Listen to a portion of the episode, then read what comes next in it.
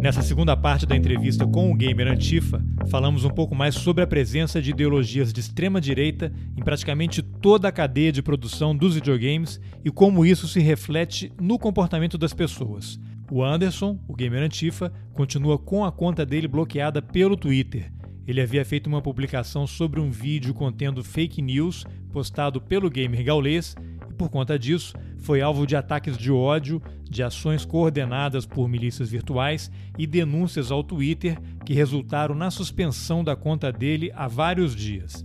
Nesse episódio, o Gamer Antifa também fala das relações da família Bolsonaro com o universo gamer. Se você não ouviu a primeira parte da entrevista, eu sugiro que você pare agora e escute. Esse assunto tem mais a ver com a sua vida do que você imagina. O link está nas informações do episódio. Eu sou Carlos Alberto Júnior e esse é o Roteirices. Vamos nessa! Anderson, e como é que a gente coloca o Gamergate, o escândalo do Gamergate e o Steve Bannon nessa história? Em relação ao Steve Bannon e, e ao Gamergate, acho que é importante a gente abordar isso porque vai levar foi... ao, ao, teu banimento do temporário isso, do Twitter, né? Vai chegar lá, vamos chegar lá. o Gamergate, para que fique fácil das pessoas associarem, porque o Gamergate é um, é um assunto extremamente complexo sobre o qual apenas sobre ele como pauta a gente falaria fácil aqui algumas horas, mas para que a gente entenda, a gente precisa invocar um movimento é, que aconteceu na indústria do cinema, que é o Me Too. Muito parecida a lógica por trás desses dois acontecimentos.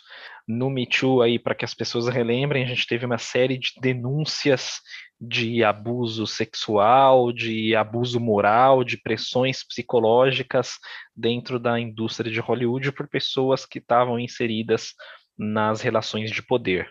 E aí gerou uma indústria em massa, tudo começou em torno do, do Harvey Weinstein, é, acho que é esse o nome dele. Era o dono da Miramax. Isso, exatamente. A coisa escalou para outros níveis. Primeiro que assim, que que quando o assunto estava girando em torno dele, já estava numa, numa escala absurda de abuso e de relação de poder. Assim, porque ele era um dos caras que levava essa indústria, né, para frente, assim, vamos dizer, no sentido diretivo de negócios, né? Mas é, é, obviamente ele não era o único e nem detinha uma uma postura que é, dissesse respeito a outros estudos, etc. Mas ele é um cara que historicamente esteve à frente de muitos estudos, de muitas equipes e sempre se utilizou dessa relação de poder em benefício próprio para assediar as pessoas. Uh, o Gamergate ele é um, é uma história muito parecida. Né? Ele foi um movimento que girou em torno das discussões sobre as relações de poder e, e, e de assédio também, dos casos de assédio dentro da nossa comunidade. Acusações de pessoas trabalhando no desenvolvimento de jogos, né, mais precisamente de mulheres, é, em relação a assédio, a abuso psicológico, a trocas de favores, e isso se revelou não um caso específico de um estúdio, mas foi escalando para um nível que a gente via que essa indústria de fato é uma indústria extremamente reacionária quanto à sua organização, quanto à organização de pessoas que desenvolvem jogos, quanto aos abusos que são cometidos contra essas pessoas, seja em relação ao resultado dessa relação de poder, seja em relação a, a, a direitos trabalhistas, seja nessa complexa miríade que é um mercado e uma relação de trabalho. Isso mostrou que existia uma grande parcela da comunidade de jogos que coadunava com esses pensamentos reacionários de abuso e, e, dessas relações de poder extremamente complexas e desiguais. Porque o, o caso foi noticiado tanto na, na imprensa brasileira quanto na imprensa estrangeira, gerou fechamento de estúdios, demissão de pessoas importantes, reestruturação de equipes inteiras de desenvolvimento. E se por um lado as empresas preocupadas, e vale dizer, principalmente com a sua imagem, tomaram essas ações, e eu digo principalmente com a imagem porque é o primeiro ponto em que as pessoas se utilizam para poder, que as empresas se utilizam para poder tomar uma ação, porque de fato muita gente sabia do que estava acontecendo e se calava por conta de onde estava inserido nessa relação de poder, né? Então a gente precisa entender que na lógica capitalista a imagem da empresa é o fator mais importante para ela, porque ela precisa dessa imagem, né? A comunidade ela se dividiu em torno desse assunto e se mostrou um celeiro de capital político reacionário muito fértil. Porque a partir do momento que você tem pessoas defendendo de maneira tão aguerrida que, nossa, se ela foi assediada, por que, que ela não procurou outro emprego então? Por que, que ela ficou lá? Ah, mas se, pô, foi assediada durante 10 anos e só denunciou agora, por que isso? Ou seja, olha os paralelos como são muito parecidos com os do movimento Me Too. E como que isso revela o potencial reacionário e às vezes até mesmo fascista dessas pessoas. E aí o que acontece? Diversos segmentos de cooptação de capital político entenderam que este público reacionário por conta da naturalização e do empobrecimento de discussões políticas e da capacidade interpretativa da política que está inserida nos jogos, e por isso que foi muito importante a gente ter falado de necropolítica, por isso que foi muito importante a gente ter falado de estabelecimento de violência, é, de lógica consumista do capital, antes de entrar nesse assunto, porque tudo isso é uma confluência de valores de extrema direita que vão sendo colocados na cabeça das pessoas para é que elas defendam. Né? É, é uma construção para que elas defendam o assédio, o abuso, a discriminação com naturalidade. Essas características, elas não são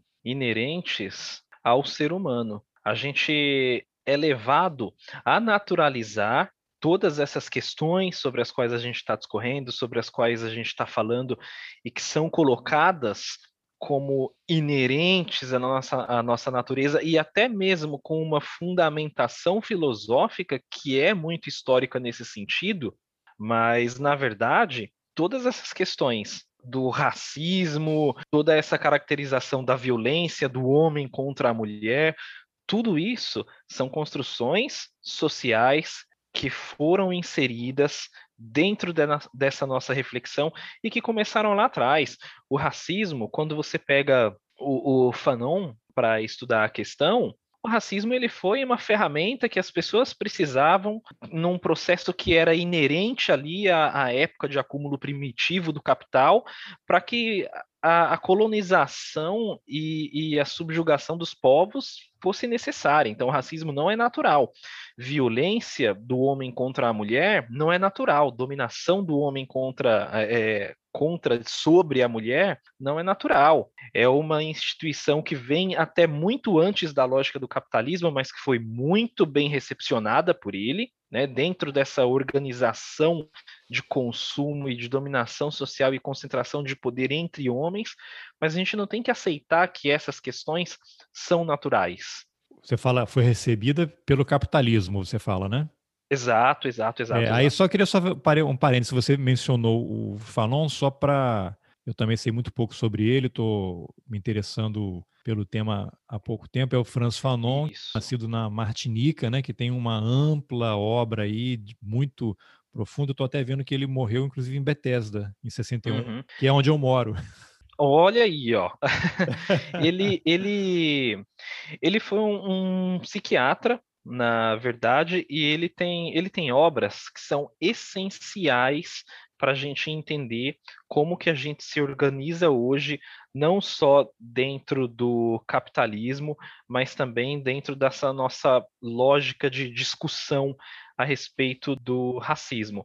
É, existe uma obra dele que é essencial, que se chama Pele Negra, Máscaras Brancas. Quando você junta toda a argumentação que ele construiu nessa obra, para que você entenda também uma, obra, uma outra obra posterior dele, que é Os Condenados da Terra, essa junção de toda essa linha argumentativa que ele constrói ao longo do, dos anos te faz entender, te faz compreender como que o capitalismo ele estrutura o negro para se pensar como branco em muitos momentos, por isso que o livro tem esse título que é, é muito capcioso, né? Pele negra, máscaras brancas, e como que isso é colocado pro negro como uma condição em que ele mesmo entende esse racismo como uma naturalização ao olhar para o próprio corpo e muitas vezes se condenar. Né? Então, é muito importante que a gente entenda esse tino da reflexão dele para que a gente compreenda, por exemplo, por que, que antigamente existiam revoltas de povos escravizados e marginalizados e hoje uma revolta desse tipo é impensável. O Mark Fisher fala muito disso. O Mark Fisher ele fala que o capitalismo ele é tão perverso que ele perverte até mesmo a nossa criatividade política e ele limita a nossa percepção de que qualquer outra realidade além do capitalismo, e isso considerando qualquer insurreição possível, seja algo impensável e inimaginável. Quando você propõe para qualquer pessoa em determinado debate político que, nossa, a sociedade deveria ser diferente, eu defendo um mundo, eu defendo uma organização do poder, da produção e do consumo diferente. A pessoa acha que aquilo é inconcebível, que aquilo é impraticável, que aquilo é uma utopia. Tudo que hoje é uma realidade já foi uma utopia antes. E esses, esses estudiosos, esses autores, eles vão muito nesse sentido de desconstrução, só que essa desconstrução ela não é compreendida e ela não é recepcionada pelo público que consome os jogos, porque esse público ele já foi condicionado, ele já foi educado, ele já foi blindado de qualquer debate político quando você parte do princípio de que a política discutida neste meio é a política da despolitização, é a política da pós-política, que é o que os cientistas políticos, os estudiosos da área e as pessoas mais novas e mais modernas estão trazendo para esse debate nas últimas décadas. A gente tem é, uma pessoa que eu acompanho muito, que eu gosto muito do trabalho, que é a Sabrina Fernandes.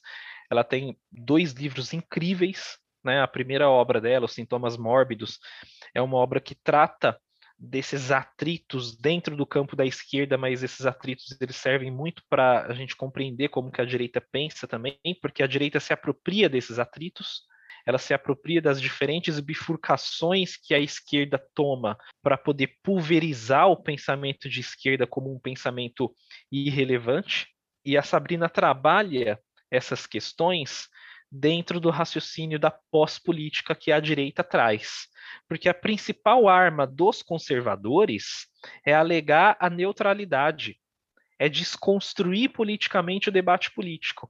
É chegar e falar assim: não, isso aqui não é político, isso aqui é neutro. Não, eu não gosto de política, que isso? Eu sou neutro, de política eu não falo. A isenção já é uma postura política. Você se omitir do debate através da, do não combate ao racismo por exemplo, é uma postura muito clara de conivência com o racismo. Então, quando essa comunidade de jogadores ela fala que ela não quer política nos jogos, ou quando ela fala que não, os jogos estão falando de temas muito progressistas, eles são jogos ideológicos, ele está partindo de um ponto político para fazer essa afirmação. Por mais que muitas vezes ele não seja capaz de racionalizar essa condição toda, porque ele foi colocado numa lógica de pensamento estrutural que tenta desmontar o raciocínio sob o véu da neutralidade. A neutralidade é a maior arma da direita faz muito tempo, mas nos últimos anos ela tem sido não só uma grande arma, ela tem sido o discurso de partida. Quando você fala, por exemplo, que você eh, não quer um ensino, entre aspas, ideológico na escola, que você quer a escola sem partido, você está partindo de um ponto político. Porque você já está partindo de um ponto de que existe um partido na educação, que existe uma ideologia implícita na educação. E você parte desse ponto com diversos mitos que são mitos idiotas, de que o sistema de ensino é marxista, de que o Paulo Freire está destruindo a educação, de que esses pontos de senso comum são uma realidade que na verdade não são. As pessoas falam, por exemplo, do Paulo Freire como se em algum momento o método dele tivesse sido implantado no Brasil. Não foi. O método dele não é implantado no Brasil. No entanto, Harvard, que é a universidade que as pessoas tanto gostam de remeter um celeiro de gente que é meritocrata, a um celeiro de gente que sabe o que está fazendo com as diretrizes do mundo, ou com as diretrizes de grandes conglomerados econômicos ou do pensamento liberal, é um lugar que não só aplica conceitos freirianos, como o Paulo Freire, o Paulo Freire nunca colocou os pés em Harvard para estudar de fato. Ele colocou os pés em Harvard para dar aula. E ele fez isso por 10 anos. É uma loucura, né? Que os caras se apropriam e usam aquilo contra é.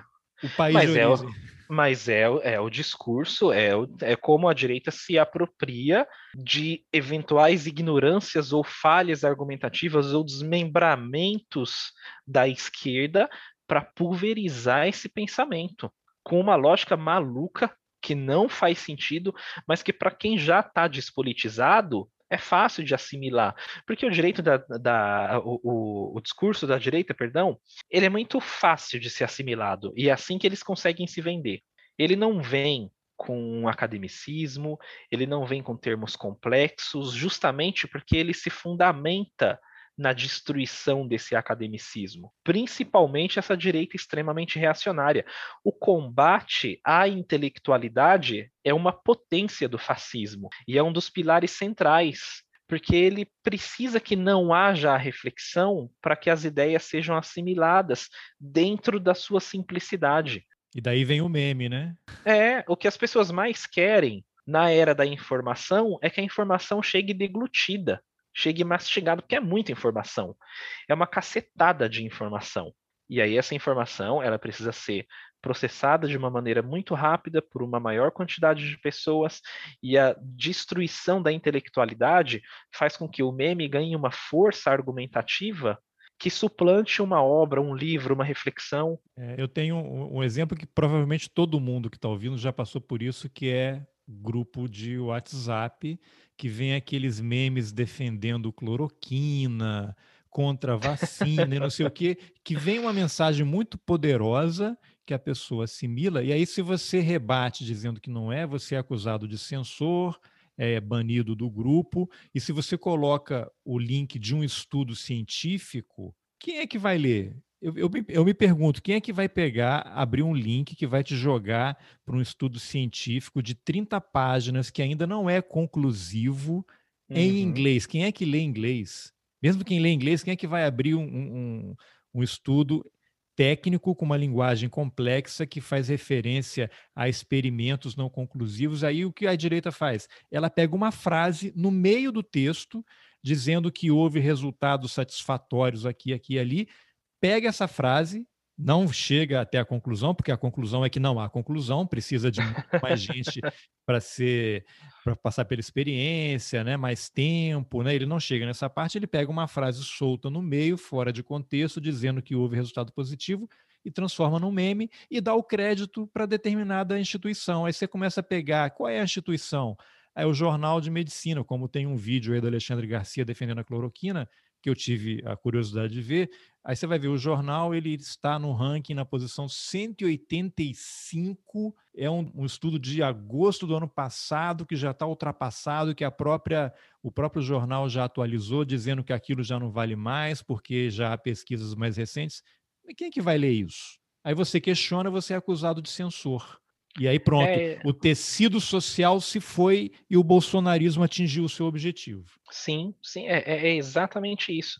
E essa lógica, ela se aplicou na comunidade de jogos a partir do momento em que não somente o, o Bannon, mas muitas outras pessoas entenderam que existe um capital político não só na construção desse pensamento reacionário, mas na quantidade de pessoas que estão inseridas nesse público e que já, já foram, né, historicamente, pegando ali, né, você pegando um extrato histórico ali, as pessoas estão inseridas há diversos anos dentro dessa lógica. Então, quem não está convertido está prestes a se converter. É um terreno fértil, é o que a gente chama de terreno fértil porque é fácil você propagar essas ideias não só pelas ideias em si, mas pela quantidade de pessoas que vão repetindo essas ideias sucessivamente dentro de uma comunidade que às vezes não tem um ponto de fuga fora desse pensamento. É, é muito comum você encontrar pessoas, por exemplo, de esquerda, seja da esquerda mais radical ou daquela esquerda mais centrista, é muito comum você encontrar essas pessoas reclamando que não há um ponto de vista, uma criação de conteúdo uma reflexão progressista dentro do meio. Né?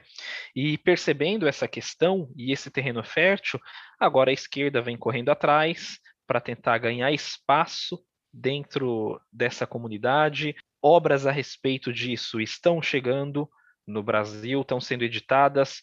A Jacobin, que é uma das principais e, e, e, grande vetor da intelectualidade de esquerda no Brasil, já escreveu diversos textos a respeito da relação da política progressista de esquerda e da comunidade de jogos. É, eles têm um texto muito bom em que uma construção ali, um argumento é, se apresenta sobre por que, que a gente precisa olhar para essa comunidade, como que a gente consegue cooptar as pessoas para as políticas de esquerda, e é muito interessante isso. Talvez você possa falar alguma coisa assim, você tem o avanço da tecnologia, você tem as big techs, que são empresas capitalistas, né? Tudo bem, o, o Zuckerberg começou lá no, no quintal, na casa dele, mas o cara é um dos maiores bilionários do mundo e está aí sendo bombardeado, é, governos tentando controlar, criar algum tipo de regulamentação, porque ele se apropria do espaço público e trabalha, opera naquela zona cinzenta entre público e privado. Quando interessa, ele é uma coisa, quando não interessa, é outra. Ele quer o melhor dos dois mundos e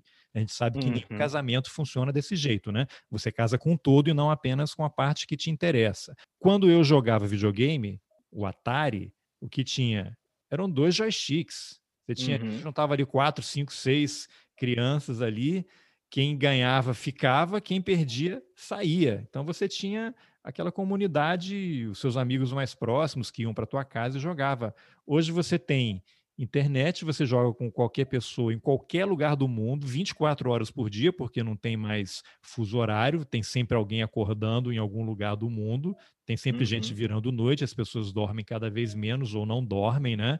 E aí você tem agora a possibilidade. Antes eu jogava com duas, três pessoas, a conversa estava restrita, estava contida naquele espaço da sala de casa.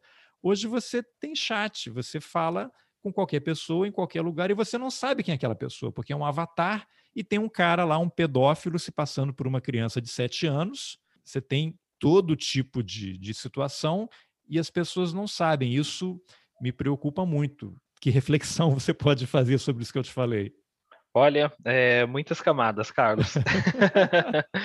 muitas camadas. É, você vê, né, que a gente começou esse papo, a gente foi conversando, conversamos um pouquinho em off aqui, né, para que o, o, nosso ouvinte compreenda, e as coisas foram se desdobrando.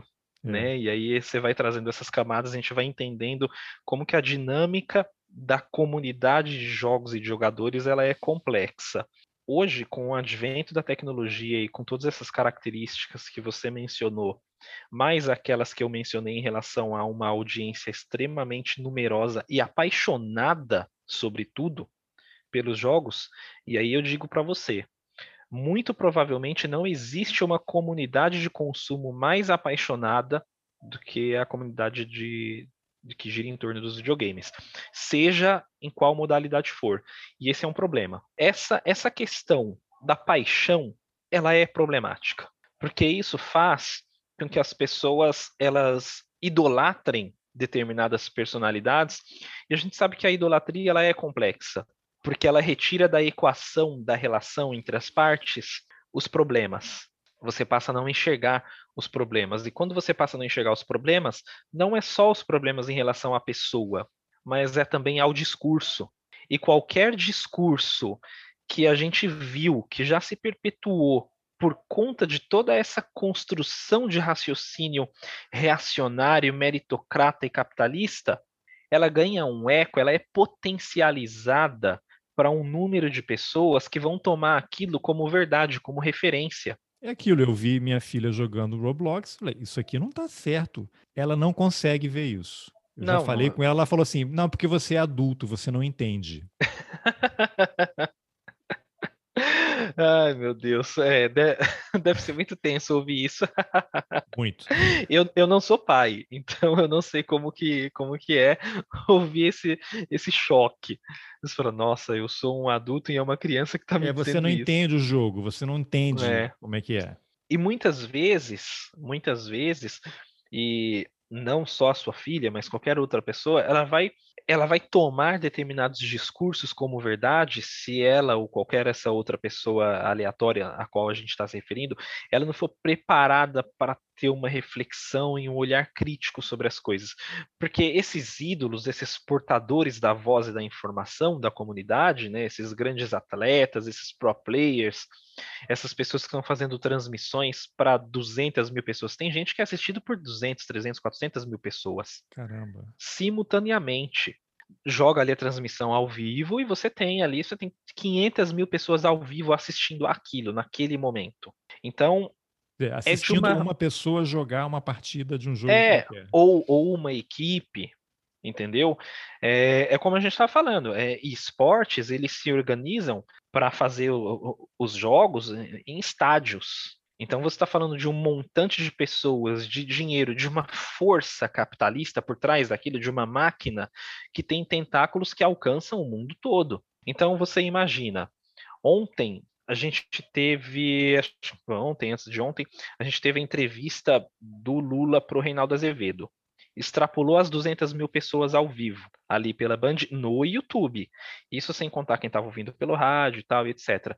Mas pensa no YouTube como um veículo a gente tem um ex-presidente em uma crise político-econômico e financeira com uma audiência de 200 mil pessoas em um canal específico. Isso é um ex-presidente de um país com 220 milhões de pessoas dando uma entrevista para um jornalista. E não estou fazendo juízo de valor aqui para o Reinaldo. Tem jogador e tem equipe que movimenta 3, 4, 5 vezes esse número. E o cara é o que? Ele é um jogador de videogame.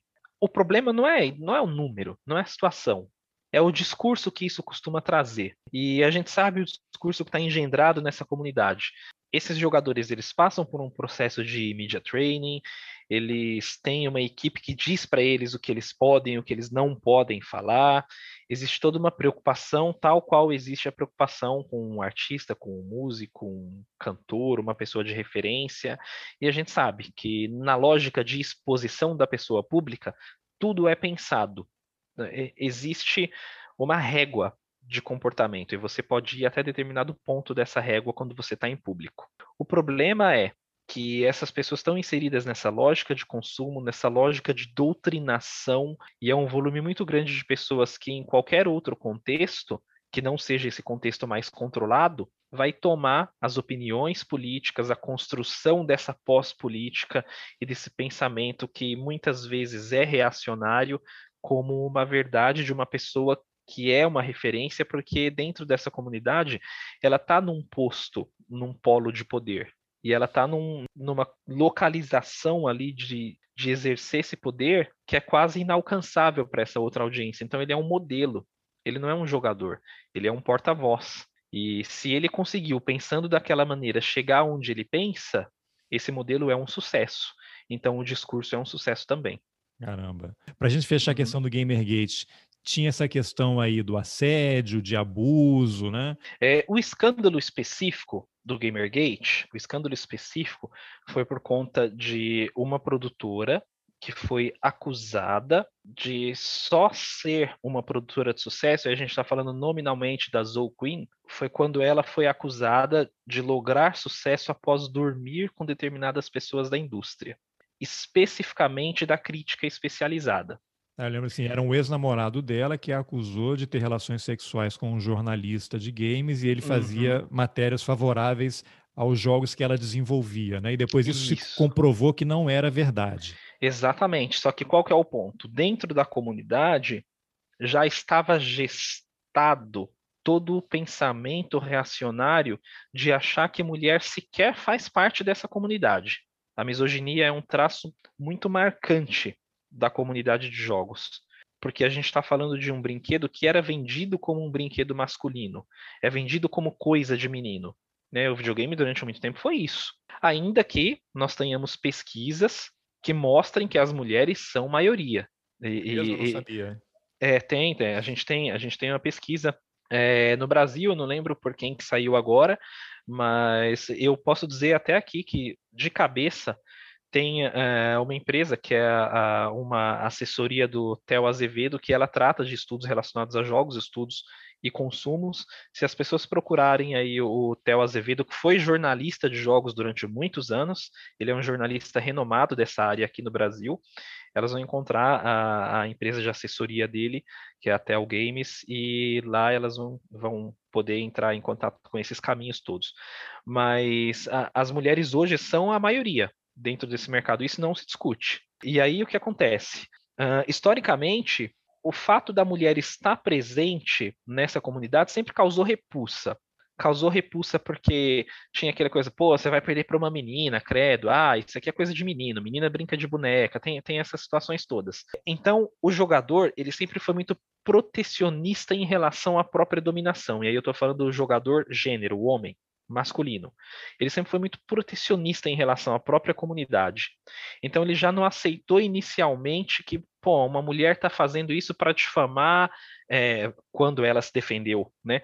Para difamar o ex-namorado. Ah, mas mulher e jogo não dá certo. Ah, mas tem que ser isso, tem que ser aquilo. Ah, essa mulher aí, ó, tá vendo só? Dormiu com um monte de gente. Olha como ela foi escrota. Ah, mulher, você está cobrindo jogos então? Se é jornalista, com quem que você teve que dormir para estar tá aí falando? Ah, você não jogou tal coisa.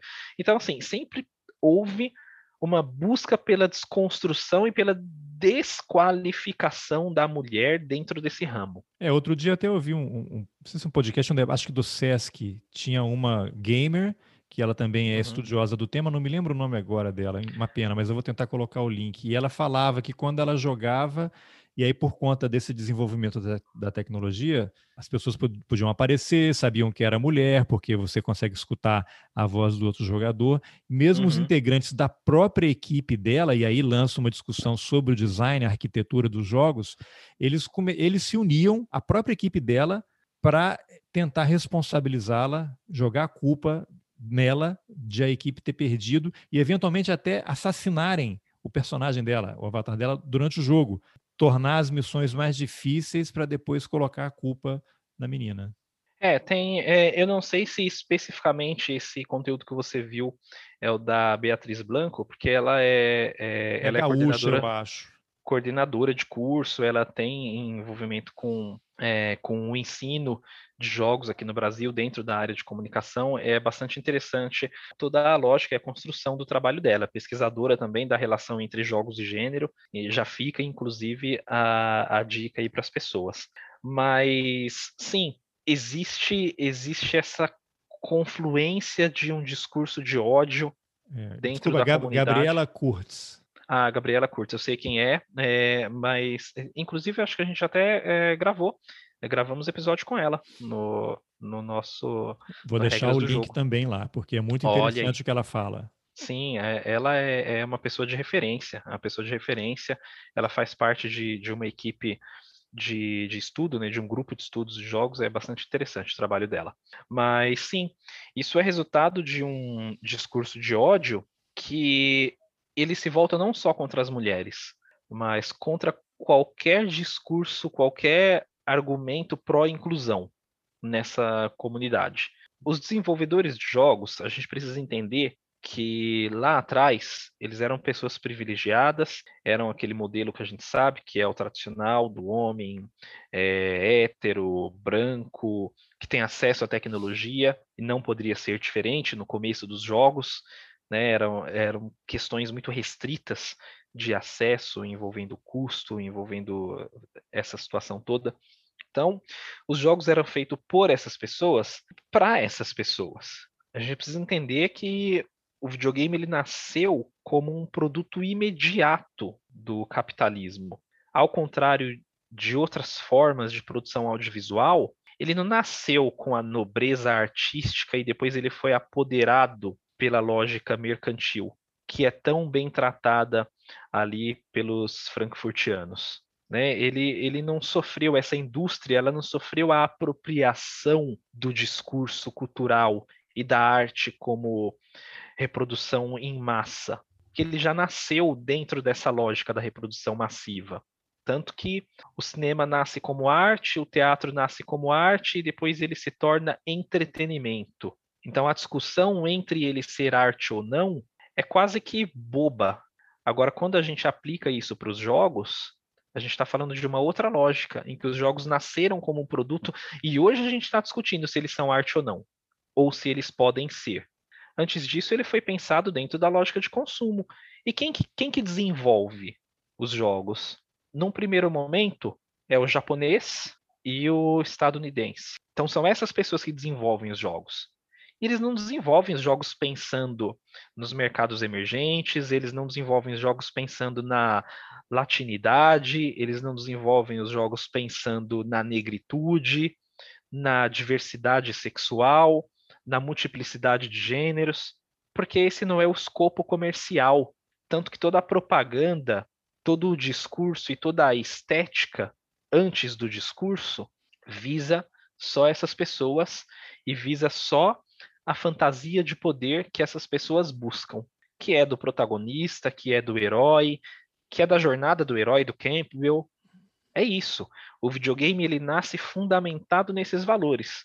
E esses valores têm um direcionamento de classe, eles têm um direcionamento de consumo. Só que houve uma revolução.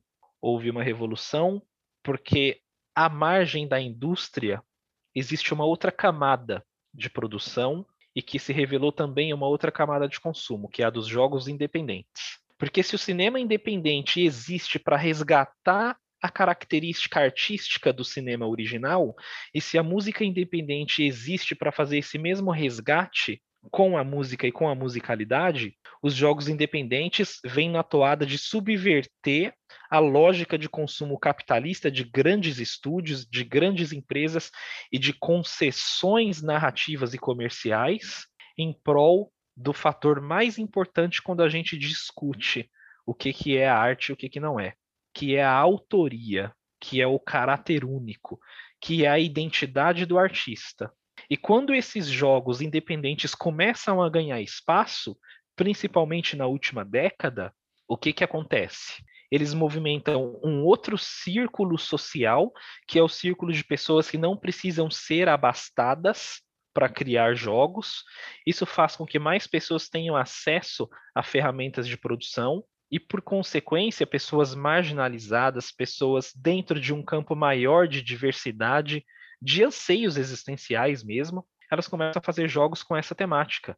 Então, os jogos independentes vão se mostrando um sucesso cada vez maior, com narrativas originais e por muitas vezes dentro da lógica dos jogos tradicionais, que a gente chama desses jogos AAA dentro da comunidade, né, que é o AAA, os jogos independentes eles conseguem balançar tanto o mercado financeiramente falando, que esses jogos AAA eles começam a observar esses temas e trazer esses temas para as grandes produções. E aí você tem esse pessoal reacionário rugindo, quando não relinchando, para que esses discursos sejam combatidos com maior eficiência, através dessa lógica toda que a gente construiu até aqui de despolitização, de tirar a política dos jogos, de não tratar de temas delicados, de não vir com essa lacração, meu Deus, está fazendo isso, está colocando aquilo, ideologia.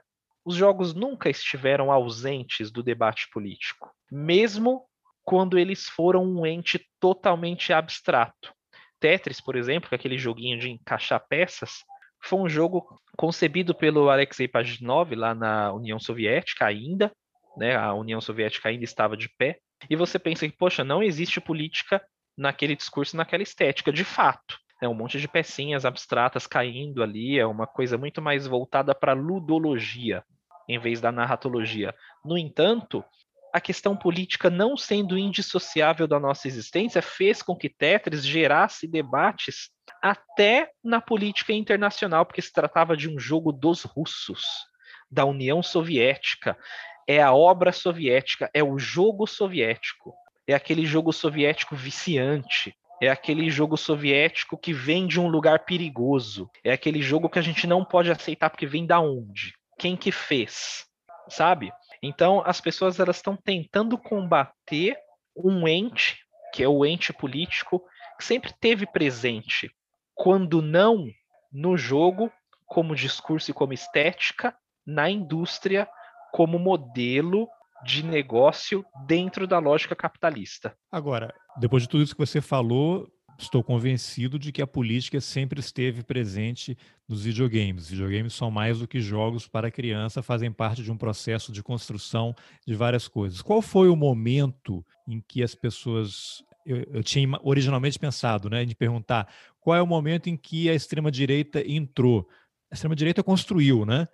Uhum. Qual foi o momento em que se percebeu que essa extrema-direita, esse discurso de extrema-direita, estava aflorando, não sei qual seria a, a, melhor expressão, assim, e que as pessoas começaram a trazer isso mais para o debate. Como é que a extrema-direita está presente no universo game? Presente sempre esteve, né? Mas no sentido de, de fato, agora começar a interferir em eleição, em iniciar movimentos de cancelamento, de destruição de reputações, e aí a gente vai chegar nessa treta aí que está rolando com você no Twitter, você teve sua conta suspensa por uma determinada razão aí que você vai explicar, é melhor você contar. Uhum.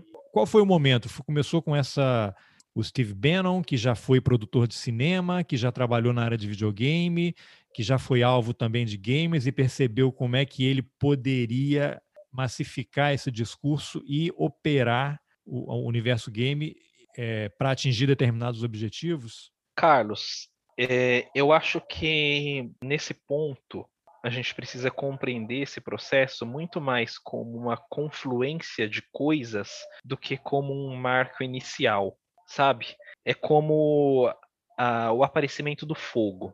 Quem que trouxe o fogo? Né? A gente nunca pensa em quem que trouxe, a gente pensa em quais as possibilidades né, físicas e materiais ali que geraram o fogo, né? Como que o homem dominou aquilo? Como que ele entendeu que ele poderia é, reproduzir de quem aquilo? De descobriu que pode estar no controle, né? É, é, eu acho que entre muitas variáveis que são compreendidas de, dentro dessa confluência está essa comunicação massiva das pessoas, essa possibilidade das pessoas entenderem que muito mais gente pensa como elas pensam, tá a possibilidade de você estabelecer alianças e contatos com gente que enriquece esse pensamento reacionário vindo de outras frentes, sabe? É por isso que a gente tem gente no Brasil hoje falando que tem que ucranizar isso aqui. Por que, que tem que ucranizar? Porque o cara entrou em contato com alguém que, dentro de um conjunto de valores reacionários na Ucrânia, importou essa. Aliás, melhor dizendo, exportou essa ideia para o mundo e aí tem gente comprando, que nem a gente é, que está importando tem o, aquele isso. grupo dos 300 lá, daquela famosa sala Inter, né, que teria feito treinamento lá, mas é como se você tivesse uma frente internacional do tios, tiozão do churrasco, né? É, é, basicamente é isso. Então, eu acho que o alcance da comunicação e as condições que o capitalismo colocou para que essa comunicação fosse cada vez mais difundida no sentido de que qualquer pessoa hoje em dia com um celular e um WhatsApp e, e na verdade um, um, smartphone qualquer consegue instalar o WhatsApp e trocar mensagem com todo mundo instantaneamente um e acessar qualquer site, chip, né? Nem na, é, é, é, não, não precisa. É bom ponto, né? Você tem Wi-Fi. Precisa de um público. número, né? Inclusive, eu tenho. Entrevistei já um rapaz que eu me correspondi com ele pelo WhatsApp e depois vi que estava no Telegram. Aí eu mandei uma mensagem quando apareceu para mim que ele tava, tinha entrado no Telegram. E aí eu respondi: não, aqui não é o fulano. É, ele é meu amigo e ele me emprestou o número dele para eu poder usar o Telegram. Ou seja, o cara tem uma linha de telefone, usa o WhatsApp, emprestou esse mesmo número para o amigo poder usar o Telegram. É, é, loucura, né, cara? É uma maluquice.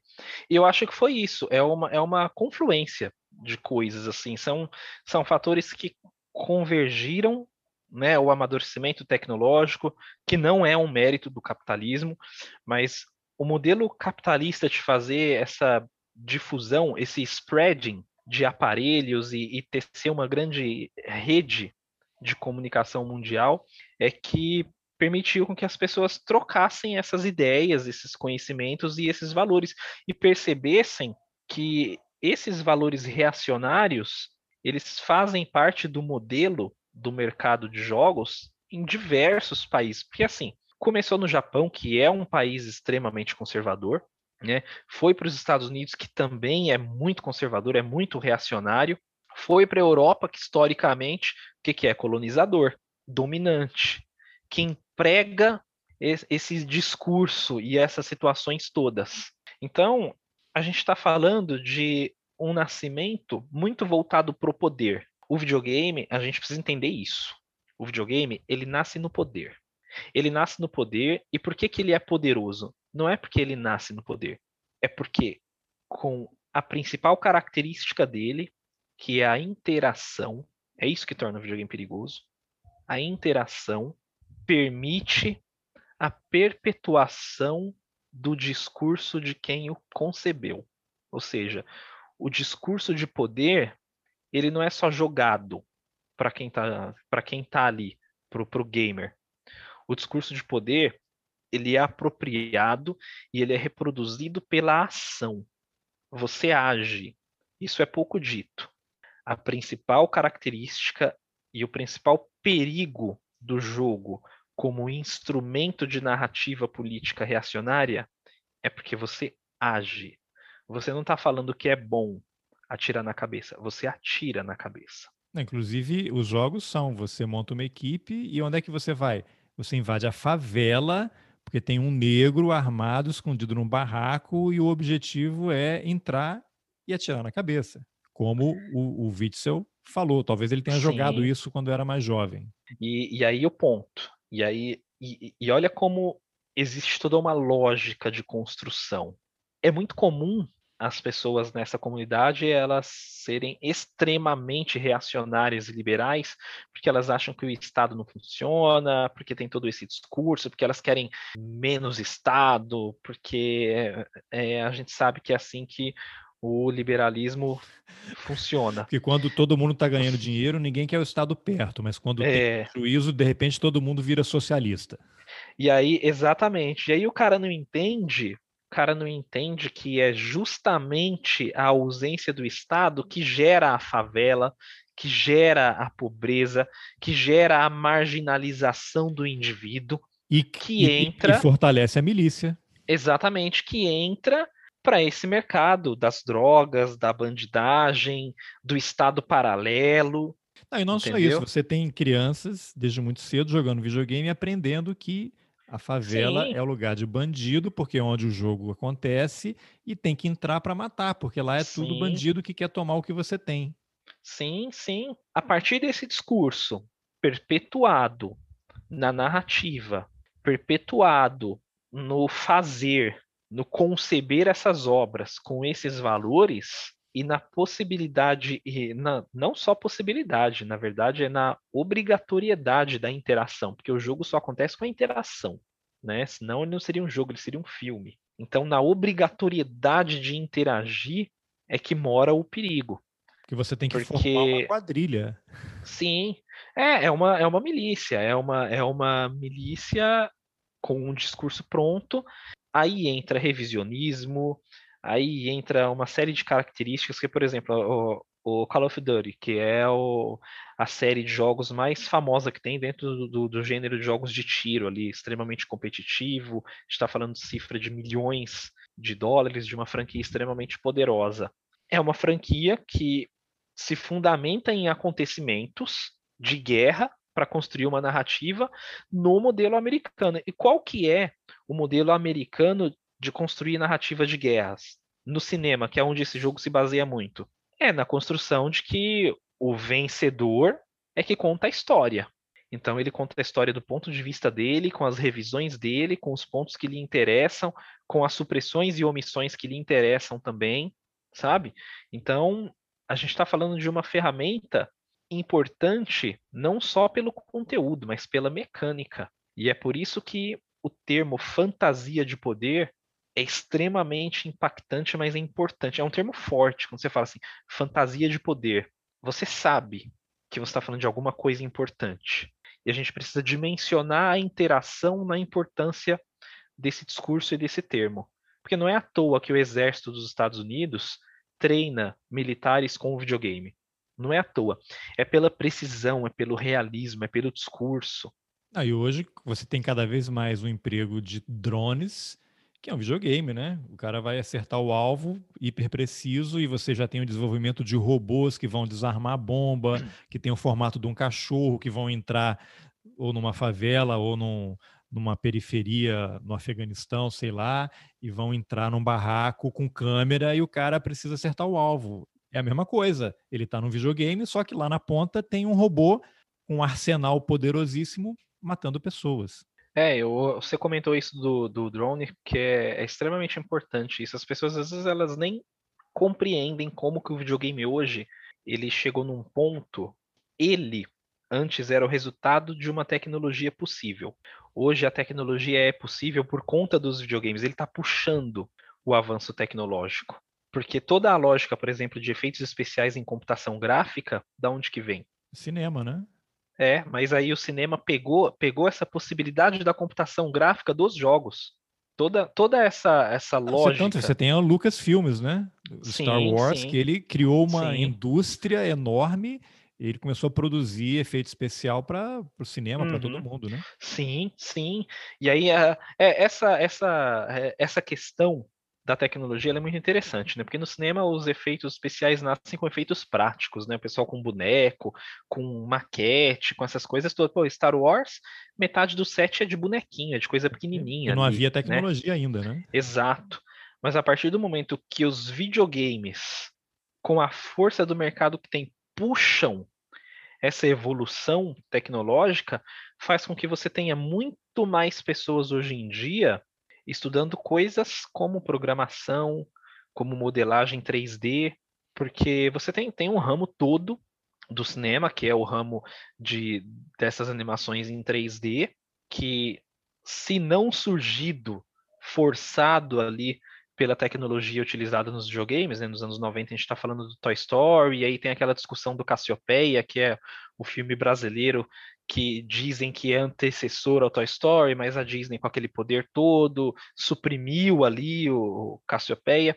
Não é o mérito aqui da nossa discussão, mas quando não afirmar que essa evolução tecnológica veio dos jogos, é possível afirmar com toda certeza que os jogos hoje estão puxando uma boa parte da discussão tecnológica. Então, a lógica de construir linhas de programação, ela não está restrita mais aos videogames ela chegou no cinema, ela chegou, ela está na internet, está na construção é, então, de sites. Eu queria te né? perguntar uma coisa que sempre provoca a minha, minha curiosidade. As pessoas acham que quem faz videogame, quem está nessa indústria, é o engenheiro, o cara que faz o código. Não. Eu queria que você dissesse. O que eu, eu penso é assim, quem é empregado, tanto não só o videogame, mas Facebook, Twitter, essas plataformas Big Techs, pessoas que desenvolvem esses aplicativos de atividade física, de dieta, o que eu imagino é que ali tem antropólogo, sociólogo, neurocientista, porque engenharia de rede, o cara é engenheiro, mas você tem uma rede neural também, né? O cara tem que estudar tudo isso. Esse pessoal todo é empregado por essa indústria para poder trabalhar nessa chamada economia da atenção, para poder sugar o seu tempo e você ficar ali. É esse pessoal que está empregado nessa indústria? Sim, existe, obviamente, pessoas dentro da lógica de programação, engenheiros claro. e, e, etc. Isso é, um, é uma questão é óbvio. Né, óbvia. Mas você tem roteiristas, você tem artistas gráficos, você tem ilustradores, você tem escritores. Por exemplo, o, o George R. R. Martin, né, que fez o, o Guerra dos Tronos, ele é um cara que está colaborando com um estúdio japonês para a feitura de um jogo que está para sair aí nos próximos anos, que é o Eden Ring.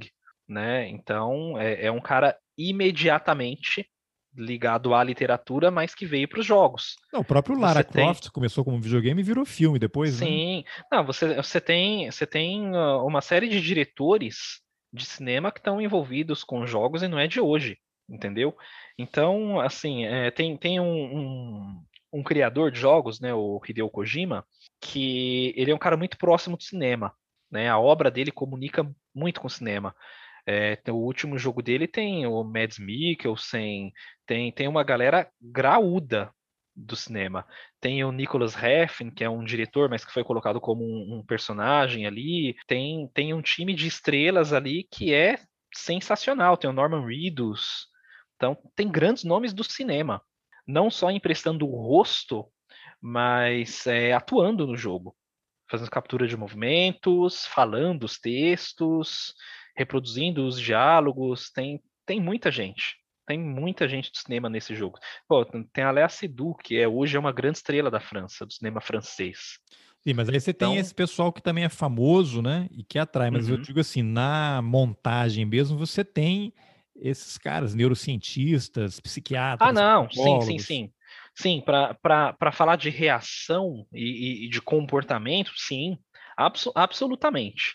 Absolutamente. É, hoje os jogos eles não são feitos só pensando no, no caráter lúdico. Todo esse discurso e toda essa métrica é muito pensada como que as pessoas vão reagir, é, é muito pensado como que as informações vão captar e impactar essas pessoas, é, é muito estudado, né, muito estudado. Então, de fato, não é mais todo esse resultado e, e como as pessoas e como a comunidade processa essas, essas informações, não é mais um resultado jogado ao léu. Né? Uhum. Existe todo um estudo intencional por conta disso. Até mesmo porque muitos estados, muitos países, muitas potências financiam jogos, participam de, de financiamento de políticas públicas de fomento à pesquisa de tecnologia e ao desenvolvimento de jogos. Na Polônia, por exemplo, a gente tem a CD Projekt Red, que é uma produtora que começou como uma produtora pequena e hoje é um dos principais ativos culturais daquele país. Tanto que o produto cultural polonês mais, importa, mais exportado perdão, para o mundo é um jogo, é a série The Witcher, que virou até é, série na Netflix, que é uma série de livros. Começou com uma, como um, um, conjunto de livros ali de um escritor é, polonês, é muito difícil falar o nome dele, mas é Andrei, é alguma coisa lá, uhum. eu não vou saber nem pronunciar, mas começou como uma série de livros, virou jogos, chegou num patamar é, estratosférico de, de lucro, ao ponto que o, o Estado polonês se interessou e hoje está envolvido no aporte financeiro ali dessa é, obra. A gente não, não, vai entrar exatamente nisso, mas eu queria só mencionar, acho que foi num podcast Nautilus, se não me engano. Muito bom. Que eles mencionam como o Kim Kataguiri, que é do MBL, deputado federal, ele uhum. tem projetos de lei relacionado a games, como estimular a questão de imposto, CMS, é uma discussão hiper complexa que eu não vou ter condição nenhuma de entrar e isso viraria uma outra discussão, outro episódio, mas só para mencionar para você ver como é que ele se aproxima dessa comunidade de games, é um cara de direita, né, que estava naquele movimento todo lá que resultou no golpe e na saída da Dilma, então como é que ele, eles estão se apropriando e coloca, né, eh, esses movimentos de direita dentro do universo gamer e está dialogando e interagindo com essas pessoas. E aí, para a gente caminhar para o final, eu queria que você explicasse, você vai amarrar isso que eu falei, com essa treta no Twitter. O que aconteceu? Eu entrei no Twitter para te seguir, tua conta está lá, ontem à noite, mas eu vi que fazia alguns dias que você não, não postava. Eu não sei se você estava ausente ou estava impedido, como aconteceu com o Daniel, cara que eu entrevistei há pouco tempo também, que suspenderam a conta dele. Que treta é essa que você arranjou no Twitter? É, é, foi bom você comentar o Kim Kataguiri, porque ele, inclusive, foi uma das pessoas que se pronunciou em relação a essa treta aí, publicamente. A contra e... ou a seu favor? Ah, contra, obviamente. Então, Ainda bem, porque se, é. se, um cara desse estivesse ao meu favor, eu ia ficar seriamente preocupado e então, triste.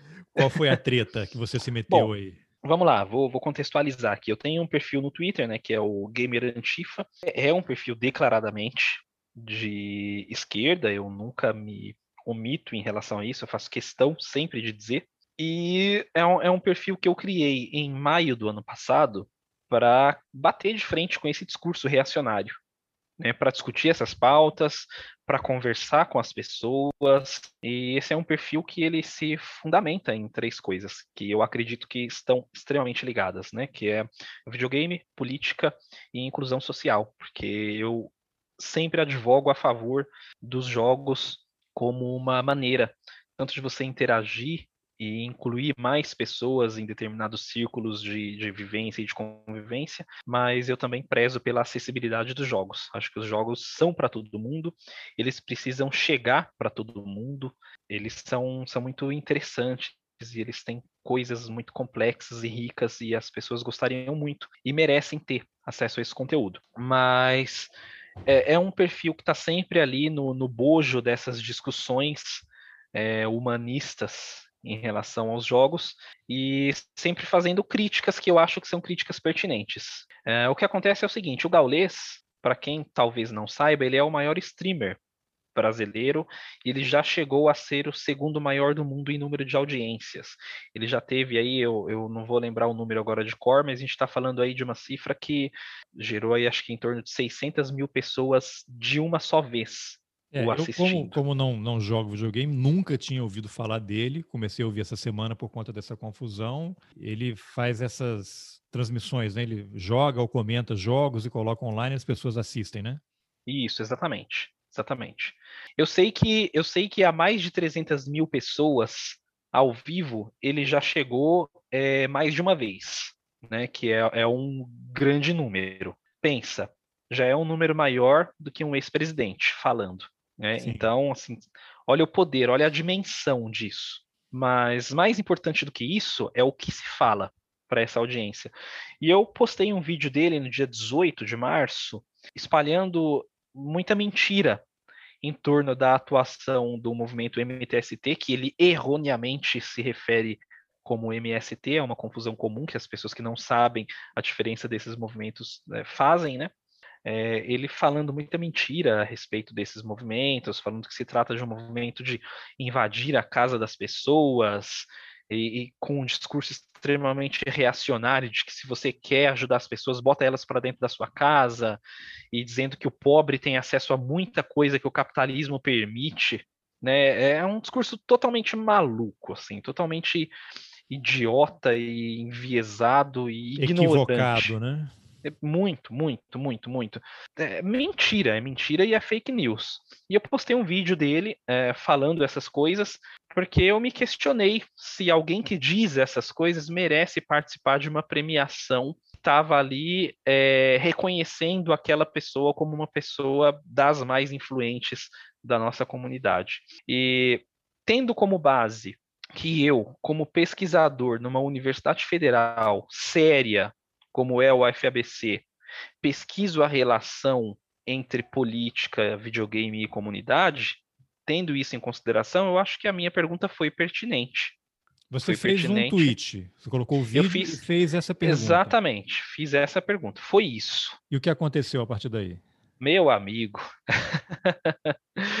ah, é o que acontece. Lembra que a gente falou ali sobre essas pessoas serem vistas como ídolos? Sim. Aconteceu uma retaliação em massa, uma denúncia em massa das pessoas que o acompanham, que entenderam o meu discurso como uma reprovação a ele como pessoa e uma retaliação. Elas entenderam aquilo como uma retaliação ou como uma tentativa de cancelamento, como uma inveja, como muitas coisas. É, gente, primeiro que cancelamento é uma bobagem, é um discurso ah, pueril. Né? Eu fiz um questionamento. E eu acho que eu ainda sou livre para questionar, independentemente das políticas da plataforma, independentemente das ideias serem compatíveis comigo ou não, tanto as ideias do que viram o tweet, quanto as ideias da plataforma em si. Questionar eu posso, e eu fiz. Mas aí o que aconteceu? Você começou a receber comentários, é, eu, eu, ameaças, ofensas? Com, isso, eu vou, vou, vou entrar nisso. E aí as pessoas com essa lógica de que pô, o cara tá tentando cancelar o gaulês, o cara tá, tá com inveja. Eu comecei a receber esses discursos e outros. Comecei a receber ameaça, teve gente que perguntou por que, que eu não me matava, teve gente que falou que eu sou muito invejoso, ah, mas olha aí, é um falido. E, e, começaram a orquestrar paralelamente a esse conjunto de ofensas, de xingamentos e de retaliações, uma denúncia em massa da minha conta ao Twitter. Uma Exatamente. Digital. Exatamente, foi isso. Foi orquestrado, né? Foi orquestrada uma denúncia em massa da minha conta. E algumas horas depois de uma grande repercussão, de muitos retweets, de muitos comentários, de muitas ameaças, tanto públicas quanto é, na DM, né, que é a, o inbox privado, a conta foi suspensa. Isso já do dia 18 para o dia 19, tanto que eu só percebi na manhã do dia 19.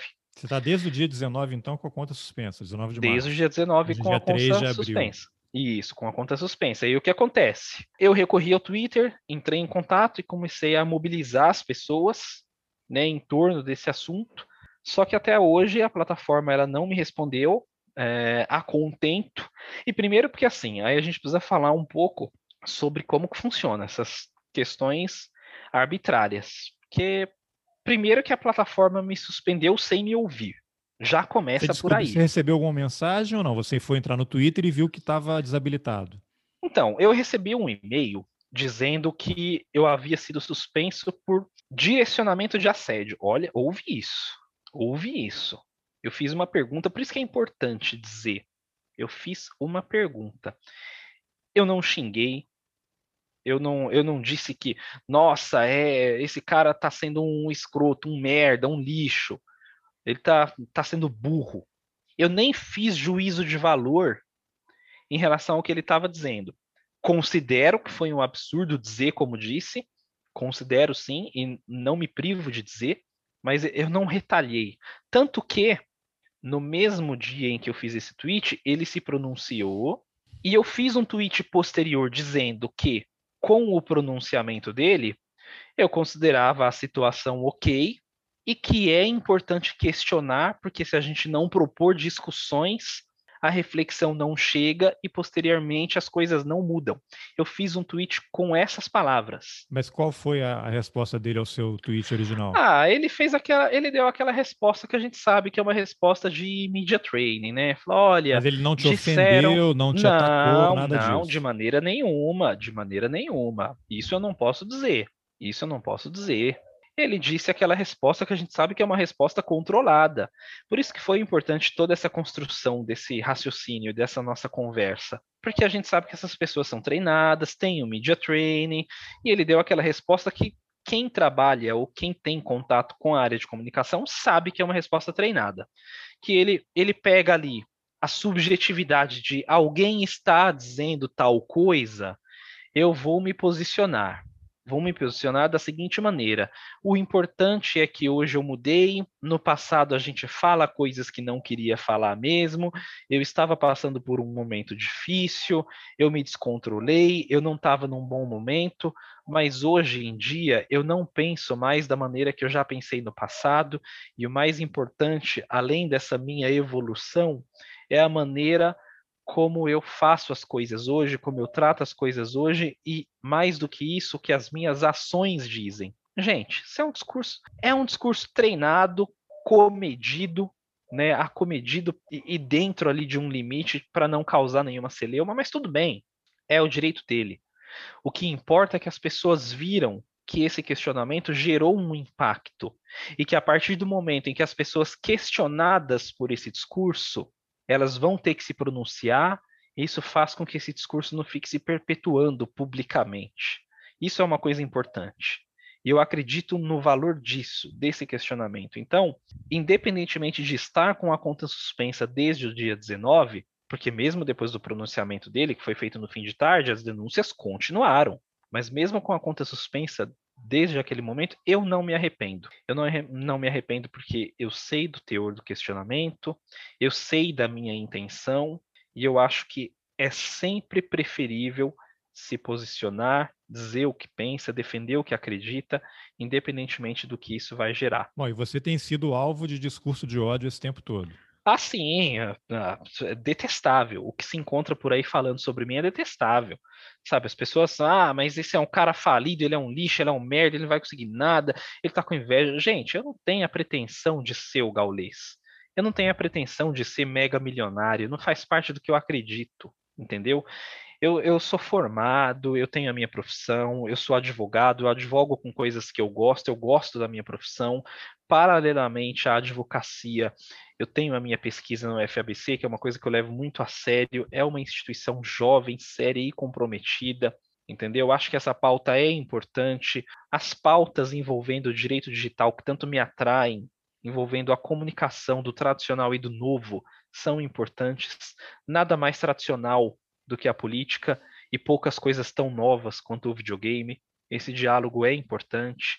Então, eu deixo aqui cravado, eu consigno aqui. Não me arrependo do meu questionamento, ainda que posteriormente a conta venha a ser banida de maneira permanente. Ela está suspensa, sem data para voltar. O Twitter já me deu uma resposta antes favorável e depois eu não sei o que aconteceu para eles voltarem atrás. Então, eu ainda estou dialogando com ele e movimentando as pessoas e os veículos possíveis antes de entrar com uma ação. Mas se for esse o caso, para mim não tem problema nenhum. Se tiver que resolver pelo judiciário, Medo é o que eu não tenho, porque a advocacia, tal qual o jornalismo, não é uma ocupação para gente covarde. E Anderson, o que essa decisão do Twitter provoca de reflexão em relação ao papel dessas redes sociais e a necessidade de regulamentação, porque não é possível que eles fiquem operando nessa zona cinzenta, se é que é uma zona cinzenta, né? Cinzenta eu digo que não é, porque Tá muito a isenção, claro, né? A isenção a gente sabe, né, Carlos? Mas é o seguinte: primeiro, que, que mostra que é uma plataforma que ela não tem gerência nenhuma sobre o próprio conteúdo, porque tem gente dizendo coisa muito pior do que qualquer questionamento que eu já tenha feito.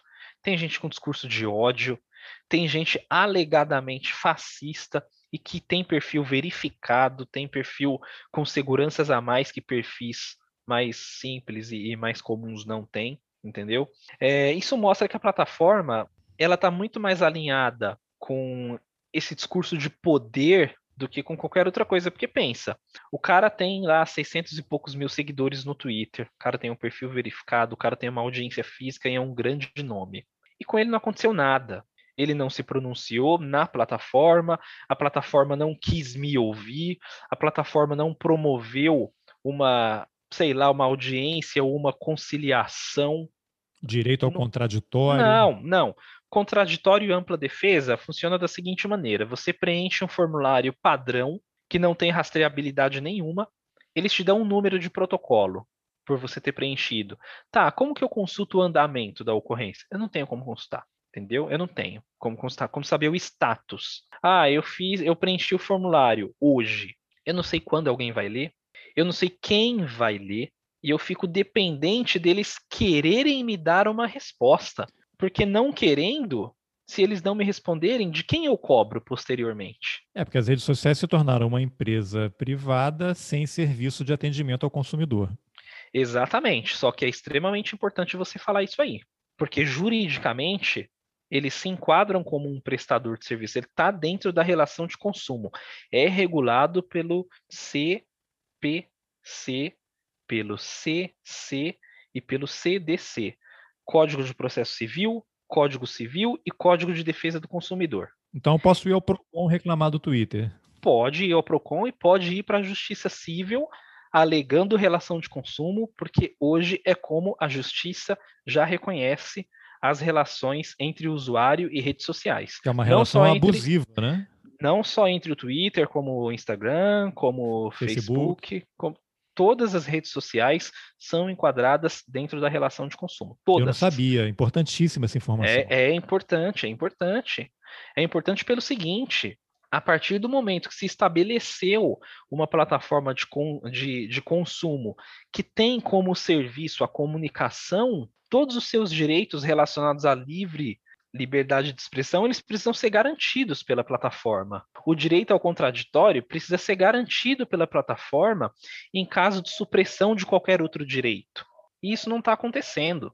Não está acontecendo no meu caso, como não aconteceu no caso do Daniel Cara, e sabe-se lá quantas outras pessoas tiveram seu direito violado. É, aconteceu comigo recentemente, até depois da entrevista que eu fiz com o Daniel, quando suspenderam a conta dele, que eu postei no Facebook uma charge que era uma suástica nazista embaixo da terra, só a pontinha saindo. E algumas pessoas em volta, e uma delas comenta assim: Ah, mas isso não é nada, gente. Quer dizer, é, é o nazismo emergindo, vai sair da ponta do iceberg e é uhum. como ninguém está vendo o todo. Não, isso aqui não é nada, né? Não estão vendo os sinais. E postei no Twitter. No Twitter não aconteceu nada, compartilhamentos e tal. No Facebook eu postei num grupo fechado do Roteirices. Dois, três dias depois, eu recebi uma mensagem que a postagem havia sido deletada porque contrariava as regras da plataforma. E eu podia recorrer. Eu recorri, E aí rapidamente veio uma resposta. Ó, revisamos aqui, realmente ela, ela não cumpre as regras.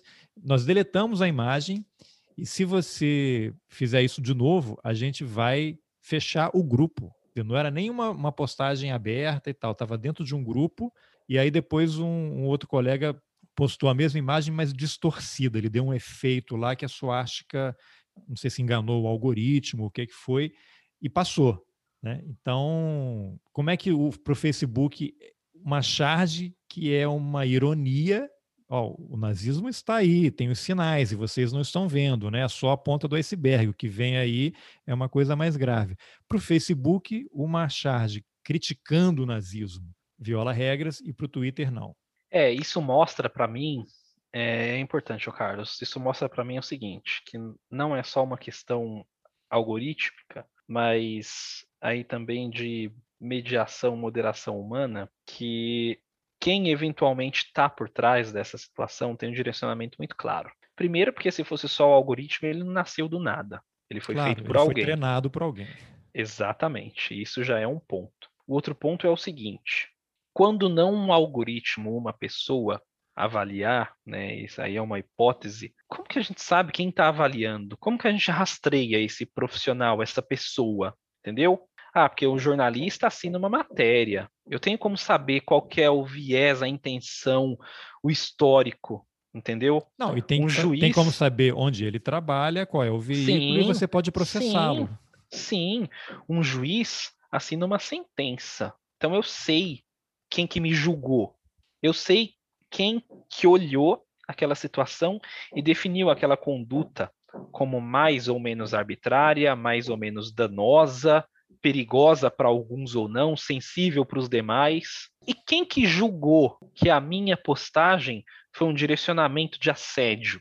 Porque quem foi assediado fui eu. Eu sofria o assédio dentro das possibilidades de interação da plataforma e posteriormente, com outro perfil, eu fui conferir essas pessoas que me xingaram, que me achincalharam, elas estão lá, entendeu? E o algoritmo não pega palavrão, não pega palavra pesada, não pega direcionamento. Pô, teve um cara que perguntou por que, que eu não me matava, entendeu?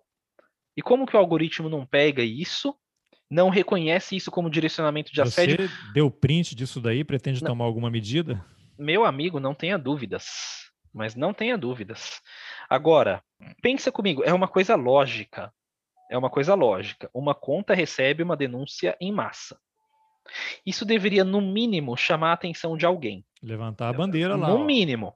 No mínimo. Tinha que estar um flagzinho lá. Plim, falou, opa, por que, que tem todo mundo denunciando isso aqui? Está todo mundo denunciando? Vamos partir de um ponto que é o seguinte. Ah, tá denunciando. Vamos ver quem é o denunciado. Mas vamos ver também quem é o, o cara que está denunciando? Vamos prestar atenção aqui né, nessa situação toda? Como, como que não tem resposta para isso? É, Sabe, como que não uma grande diferença entre um movimento orquestrado e uma coisa voluntária, orgânica, né? É, até mesmo porque é o seguinte, eu imagino que tanto o gaulês, e aí é importante, toda essa nossa construção é importante. Você vê, é, não só o gaulês, mas o Kim Kataguiri, a gente está falando deputado a gente está falando de alguém que foi eleito e que se pronunciou publicamente a respeito disso, me chamando de cancelador. Olha a idiotice das pessoas que a gente elege. Um cara que devia estar tá trabalhando é um vagabundo. Kim Kataguiri é um vagabundo. E se ele estiver ouvindo isso aqui em algum momento, você me processe. Estou esperando. É, Kim Kataguiri é um vagabundo que se pronunciou publicamente e a gente sabe que quando essas pessoas se pronunciam, elas direcionam uma manada de gente para o nosso perfil, para a nossa situação toda. Então, olha o peso disso. É o gatilho, né? É, e o algoritmo, nada, entendeu? Ele está lá, na dele, deitadão, só esperando, sabe? Então, é importante que a gente entenda que essas plataformas, elas não têm ferramentas de defesa de quem sofre nas mãos desse discurso reacionário. Não tem como você se defender. Eu sou uma pessoa super tranquila. Então, é, eu consigo responder ali numa brincadeira, eu abstraio dessas coisas. É, é, muito difícil alguém conseguir me abalar psicologicamente com esse tipo de discurso. Eu sou muito tranquilo. Então, para mim, ok, tá acontecendo, a gente vai resolver, tentei contato algumas vezes, não der certo, então justiça neles. Inclusive a minha petição já está quase pronta já e hoje eu pretendo trabalhar bastante nela porque na semana que vem, se o Twitter não me der uma resposta, eu vou protocolar a ação. Agora, e para quem eventualmente é mais sensível, Carlos? Para quem de repente tem um histórico, tem um, algum problema, sofre com alguns gatilhos mentais, o que, que uma pessoa que chega e fala assim: ah, por que, que você não se mata, seu merda? Ah, você é um invejoso, você é um bosta, seu perfil nunca vai ser nada. O que, que as pessoas que são mais sensíveis vão pensar, vão processar e vão fazer consigo mesmas quando elas recebem esse tipo de discurso? Sabe? É, isso é importante, cara. A plataforma ela precisa observar essas coisas e o usuário precisa se questionar em relação a isso. Não é só um perfil banido, entendeu? É um perfil que se coloca sempre contra esses discursos e eu me coloco imediatamente, eu bato de frente, eu falo não. Eu não relativizo, eu não permito discutir o racismo do ponto de vista da tolerância, porque eu não acho que ele seja tolerável. Eu não me permito discutir o quão tolerável ou não é a misoginia, porque eu não acho que seja tolerável, entendeu? É, tem coisas que você discute.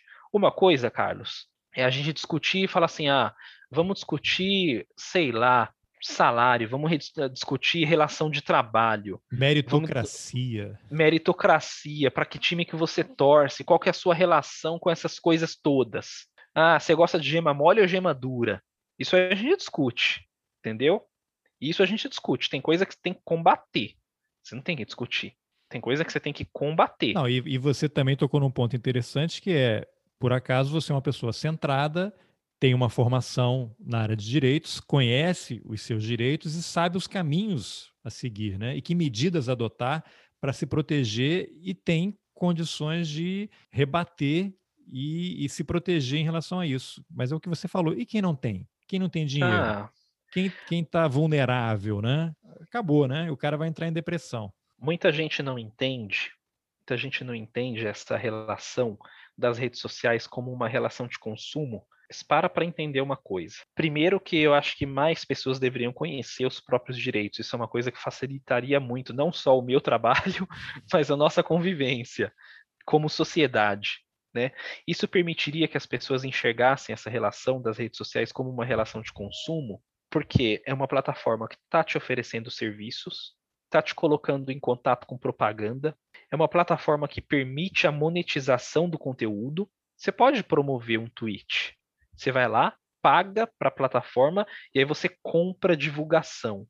Olha só, você está comprando um serviço, você está consumindo um serviço. É uma relação de consumo. Por mais que ela seja uma relação de consumo em que para você ingressar, você não precise desprender de um esforço financeiro, tal qual os jogos pay to win, que você pode baixar, você pode instalar e inicialmente você não consumiu ali, você não, não gastou dinheiro, você não empregou o resultado do seu esforço, da venda da sua força de trabalho. Mas não deixou de ser uma relação de consumo por conta disso. O Twitter também não, o Instagram também não, o Facebook também não, e qualquer outra rede social também não. É, até então recomendo então, quem puder ler aquele livro que foi recém-lançado aí no Brasil agora em português, A Era do Capitalismo de Vigilância, da Shoshana Zuboff, que ela participa daquele documentário Dilema nas Redes. Eu até fiz um, fui convidado pelo Valor Econômico, eu a entrevistei e mês passado saiu a entrevista que eu fiz com ela no Valor Econômico. Vou deixar Olha o link também na, nos, no, nas informações do episódio, vou te mandar o link. Aí, enfim, então você vai aguardar o que vai acontecer. Aí, para a gente encerrar, eu queria uma última referência sua, uma coisa que a gente não mencionou, a gente tinha falado antes de gravar, a relação da família Bolsonaro com esse universo gamer. A gente nunca pode esquecer que o filho mais novo do presidente da República, que para fazer companhia aos outros três filhos também é investigado pela Polícia Federal, ele é um gamer, né? Ele uhum. chegou a uhum. ser banido aí de uma, de uma plataforma porque fez alguns comentários sobre o Covid aí no, no ano passado, e ele abriu uma empresa, né, que, que que promove jogos, eu não sei nem detalhes assim, mas ele está nesse universo e a família, por meio desse garoto, colocou um pé nesse universo gamer que tem tudo a ver, tudo a ver com tudo isso que a gente falou até agora, né? É, esse filho mais novo dele aí, o Renan Bolsonaro, ele é um cara que tem fortes contatos na indústria. Isso a gente precisa já deixar claro, né? E isso fala muito, fala muito sobre a relação do Estado e de pessoas que estão alheias, mas ainda em contato com o ente estatal e com as pessoas que dirigem o Estado, né? E fala muito de relação de poder entre grandes conglomerados e a permissividade que esses grandes, grandes conglomerados têm, a anuência que esses grandes conglomerados têm. Né? O Bolsonaro ele começou a acenar para os jogos de uns anos para cá, ainda antes das eleições. Ainda antes das eleições, ele fazia uma brincadeira ou outra, coisa que a gente sabe que, na verdade, é assessor de imprensa que cuida do perfil e que faz, mas o que importa aqui é a pessoalidade da interação, porque sempre que ele acenou para esse público, ele foi muito bem recebido. Ele foi ovacionado. E não existe nenhuma interação do Bolsonaro com o público gamer que não tenha entrado nos trending topics. Nenhuma. Olha Isso só. a gente está falando da principal plataforma de comunicação que ele mesmo utiliza. Ele, inclusive, já acenou, foi correspondido e acenou de volta para o Gaulês, que fez campanha pública a favor do Bolsonaro nas eleições. E que, chegando numa outra camada, já fez parte de uma equipe de esportes que foi patrocinada pelo Banco do Brasil. Então, essas coisas não são gratuitas, Carlos. Patrocinada pelo Banco do Brasil no governo Bolsonaro. No governo Bolsonaro. Então, essas coisas não são gratuitas. Não são gratuitas. Existe uma relação muito íntima do Renan Bolsonaro com essas plataformas, tanto que ele foi banido e algumas horas depois já voltou com todas as funções restabelecidas, como se nada tivesse acontecido. Bom, não é né? à toa que a família Bolsonaro posta os maiores absurdos nas redes sociais e nunca não, foram é. banidos, é. né? Existe, existe um discurso, existe um discurso muito alinhado, muito alinhado, entendeu? Muito alinhado. Não só o Gaulês, mas diversas pessoas de nome dentro dessa comunidade. Aí tem o Ricardo Praz, tem o Wilton Prado, tem uma série de pessoas que se pronunciaram a favor desse discurso e que movimentaram uma série de pessoas em torno dessa mesma ideia. É o poder que essas pessoas têm e é a idolatria que se cria em torno delas, como se cria em torno de qualquer outro atleta. Quem está por fora desse mundo dos jogos precisa entender. Não existe diferença entre a idolatria que o Neymar e que o Ronaldo Fenômeno, Ronaldinho Gaúcho e, e outras pessoas mobilizam. Não existe diferença entre essa idolatria e a idolatria que é disposta ou predisposta aos atletas eh, virtuais. Não existe diferença. É curioso que você citou três pessoas aí, três atletas que acho que compartilham aí valores bolsonaristas. Né?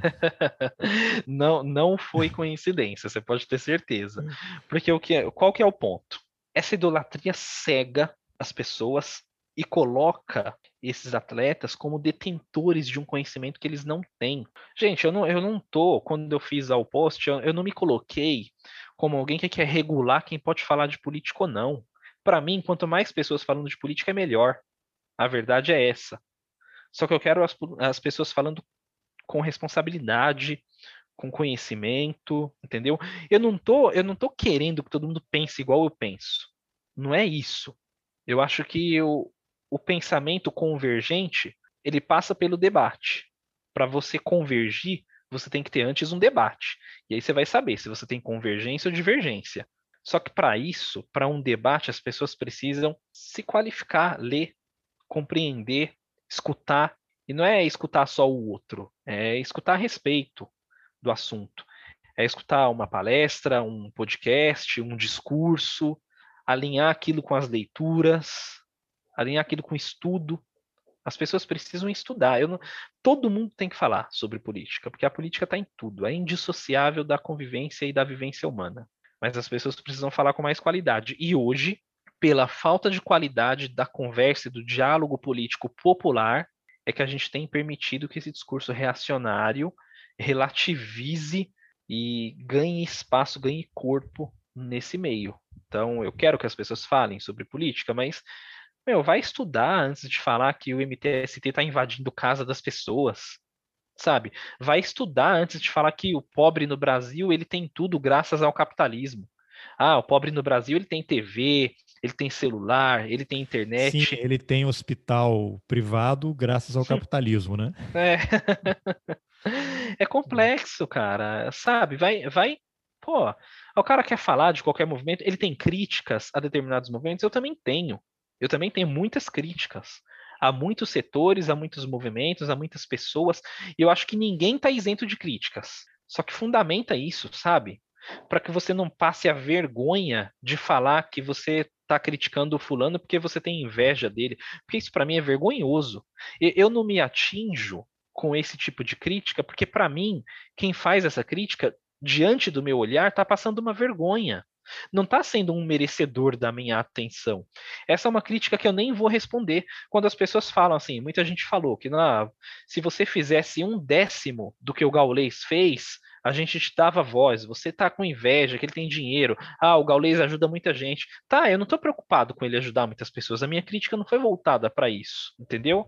É, tem que parar esse negócio de que a caridade ela te torna uh, inatingível e blindado, ela te blinda das demais críticas. Primeiro que caridade com divulgação tem outro nome, para mim é publicidade que chama. E o que ele faz é isso.